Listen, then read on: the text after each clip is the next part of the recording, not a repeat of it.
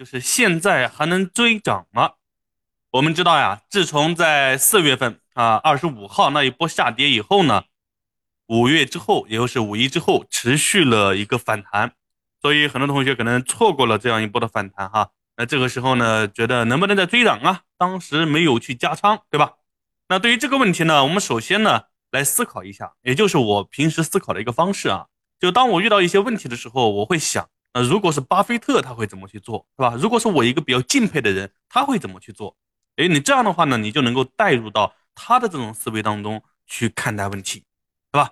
那我们想一下，那现在还能追涨吗？如果是巴菲特会怎么做呢？那我相信巴菲特他永远不会去追涨，对不对？啊，是好，那我们知道答案了，是吧？那这里面呢，其实我们同学问的问题啊，其实也不是这么简单的问题啊，可能是。关于到两个方向，一个是我们学员呢，我们自己的学员按照我们的课程来配置的话，那这个时候能不能追涨？可以，啊，三千三百点以下的位置你不算追涨，你这个时候买都可以。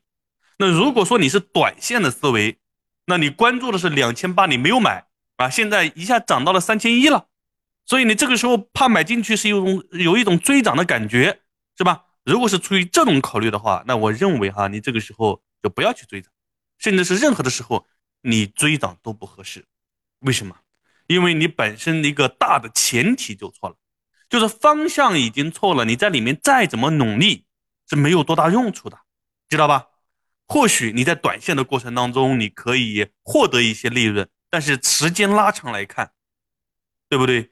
你最终呢，好的是什么？涨跌参半，对吧？白浪费了一些精力，没有获得更多的收益。那大部分人呢？可能到最后亏损的会更多。